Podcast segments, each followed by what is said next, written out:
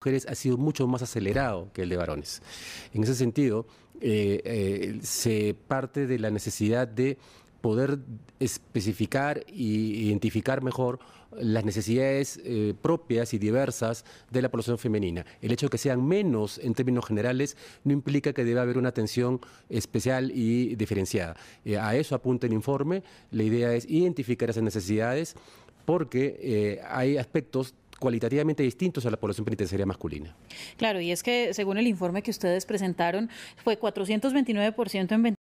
Hola, bienvenidos a este segundo capítulo en el cual abordaremos un poco más sobre la sentencia 24616 de la Corte Suprema de Justicia de Colombia. Para la Corte resulta de vital importancia reafirmar la regla según la cual eh, lo idóneo es que los hijos, hijas permanezcan al lado de sus padres que constituyen una familia y que estos no sean separados de la misma. No obstante, eh, dicha regla tiene una salvedad tratándose de intereses de superior relevancia como son eh, los de los niños. Ese derecho a la unidad familiar de las personas privadas en libertad también va eh, de la mano a qué derecho prima sobre otro, en este caso el de los niños. también ese derecho a la unidad familiar de personas privadas en libertad tiene una improcedencia para ordenar traslado de menores de manera permanente a establecimientos carcelarios junto a sus madres, luego de pasados los tres años de vida de, pues, de los hijos como tal. En este caso, esta sentencia aborda el caso eh, de Magali Cortés Bolaños, que a nombre de ella y en representación de su hija, Ana Lucía Cortés Bolaños, eh, presenta una acción de tutela contra el Instituto Nacional Penitenciario y Carcelario, IMPEC, eh, frente al complejo penitenciario y carcelario de Medellín, el Pedregal exactamente, COPET y el Instituto Colombiano de Bienestar Familiar, eh, específicamente pues integrado como tal noroccidental en el que haya hace parte, con el fin de que se comparen sus derechos fundamentales y los de su hija en la dignidad humana, en la intimidad familiar, en los derechos fundamentales, en la igualdad, a no ser sometidas a ningún trato cruel e inhumano y en tener una familia y no ser separada de ella a ser protegidos como contra toda clase de abandono y por último el cuidado y el amor. En este caso eh, pensamos igual las labores de cuidado interiorizadas históricamente también a las mujeres y como en este caso eh, la mayoría de tutelas que existen frente a las temáticas de tener familias más unidas en ámbitos carcelarios pesan sobre las mujeres, las abuelas o alguna otra pariente de sexo femenino como tal. Eh, también es importante saber eh, pues que se consideran vulnerados estos derechos, en este caso de, pues de esta tutela impuesta, ya que se encuentra recluida en un establecimiento y se le ha impedido trasladar de manera permanente a la guardería pues de dicho lugar a su hija, para que conviva con ella pues hasta el cumplimiento de los tres años de edad, como lo permite, lo, lo hemos comentado anteriormente en el primer capítulo, la ley 65 de 1993. Eh, asimismo, eh, la demandante solicita pues el amparo de sus derechos fundamentales y los de su hija en esa intimidad familiar también, que en este caso nos ponemos también a pensar un poco eh, cómo esa intimidad familiar se ve o no se ve ligada a ámbitos estrictamente domésticos y de vivienda como tal familiar. En este caso, al ser un espacio carcelario, nos pensamos cómo se podría garantizar el derecho a la intimidad familiar y a la igualdad, ya que el simple hecho de encontrarse en condiciones de estar presa y de no tener libertad, la igualdad no va a ser igual eh, o no se va a dar de la misma manera a otro individuo, otra persona que se encuentra en otro espacio como tal de, del habitar cotidiano. Asimismo, eh, pues ella ordena eh, a la entidad demandada eh, que se le traslade a, su hija de manera permanente. Y aquí eh, pues entramos a averiguar y a validar esos fundamentos jurídicos de la decisión que toma la Corte frente a las pruebas presentadas y pues también cómo se tiene esta sentencia de la Corte Suprema de Justicia como un factor a tener en cuenta a la hora de hablar de este debate. Se habla también inicialmente de que pues la Corte en su competencia tiene una sala de revisión en la cual eh, revise las sentencias proferidas dentro del proceso de referencia. En este caso, eh, valida que se tienen que tener en cuenta los artículos 86 y 241 de la Constitución, específicamente el numeral 9. Eh, pues en concordancia con esos artículos, también el decreto 2591 de 1991 tiene que ser pues procedido como tal la revisión para dar respuesta a este caso. Aquí vemos cómo eh, pues esa acción de tutela, eh, que es la que se legitima con el acuerdo anteriormente mencionado, se habla de una legitimación activa. Entonces se habla que el acuerdo 86 de la Constitución Política establece que la acción de tutela es un mecanismo de defensa al que puede acudir cualquier persona para reclamar la protección inmediata de sus derechos fundamentales. En este caso, y en concordancia por lo superior, el artículo décimo del decreto, pues 2591 del 1991, como lo abordábamos antes, también establece que esa acción de tutela podrá ser ejercida en todo momento y lugar por cualquier persona vulnerada o amenazada en uno de sus derechos fundamentales, en este caso bastantes, como lo mencionamos anteriormente, quien actúa por sí misma o pues a través de un representante. En este caso la tutela interpuesta por Magali era para eh, puesta digamos en vocería de su hijo. En este caso, eh, también te podemos visibilizar cómo,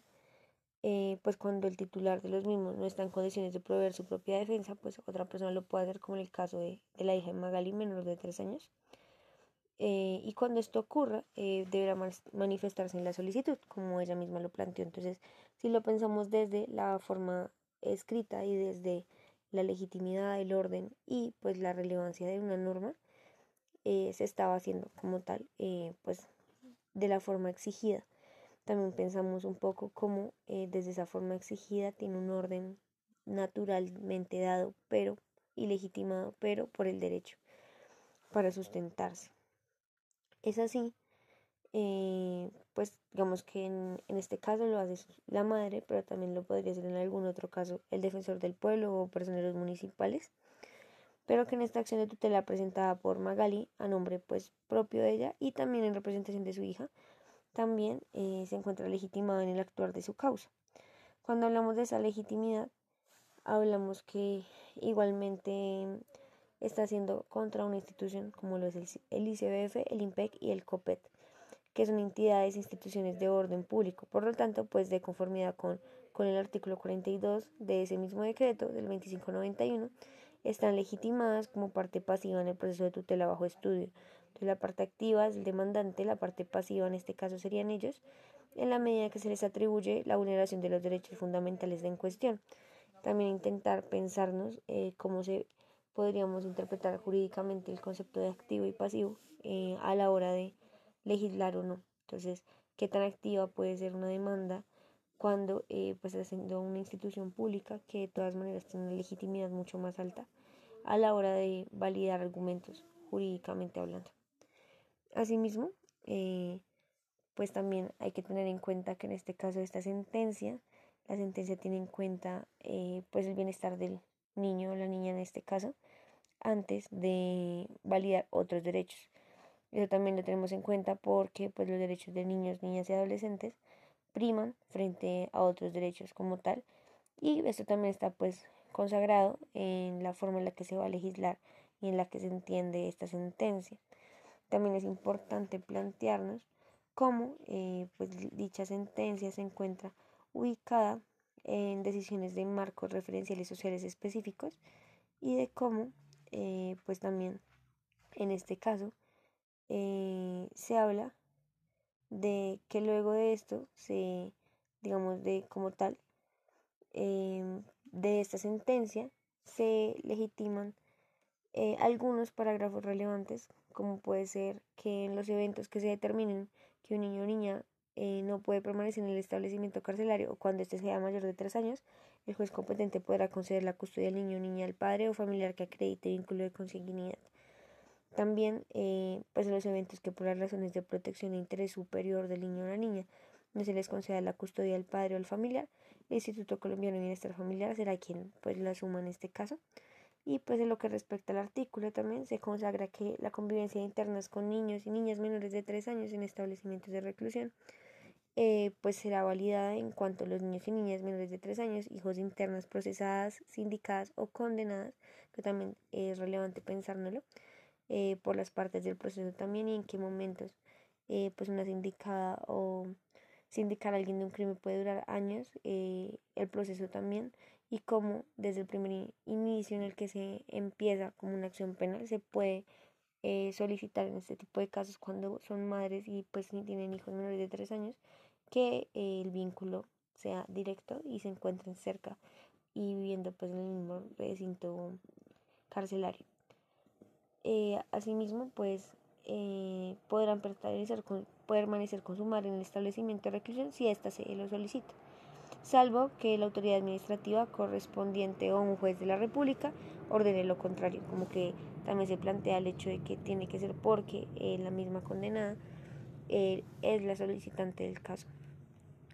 Y pues ya dentro del contenido de este de esta sentencia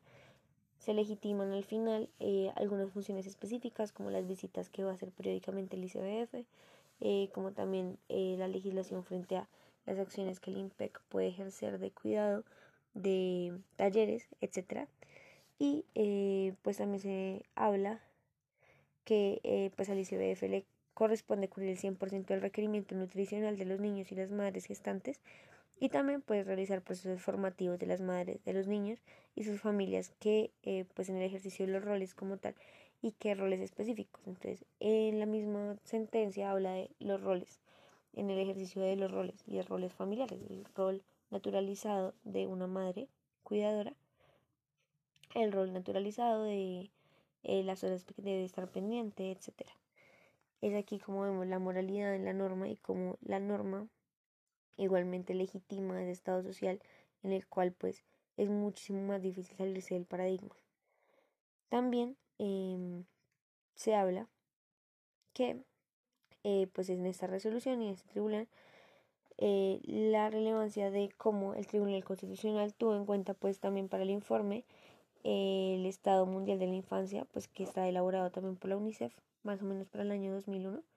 en el cual se habla de que los primeros años de infancia, las experiencias e interacciones de los niños con sus padres o parientes, lo rodean e influyen en la manera en la que se desarrolla tanto cerebralmente como física y emocional. Y esto demuestra eh, pues la necesidad de apoyo y de transmisión de seguridad que son relevantes para una buena salud también de los infantes. Lo pensamos que eh, también pensándonos a partir de esta sentencia, cómo entendemos entonces las dinámicas en cárcel, y si una persona, una madre que estuviera escuchando este podcast siente eh, o no que estar en un espacio carcelario es una forma de legitimar un rol moralmente aceptado de maternidad o por el contrario es una alternancia a lo hegemónicamente establecido. 27 años el aumento de población femenina en las cárceles, contra un 300% de la masculina, muchísimo menor. Y por eso ustedes eh, eh, insisten en que este aumento tan grande merece que se dé un real enfoque de género dentro de las cárceles. ¿En qué consiste? Bueno, es de decir, si, miramos un poco el perfil de las mujeres detenidas, nos damos cuenta que la mayoría son madres uh, cabeza de hogar, uh, que tenían el cuidado de, de muchos de, de, sus hijos. y nos dimos cuenta que generalmente cuando son los hombres que están en la cárcel, los hijos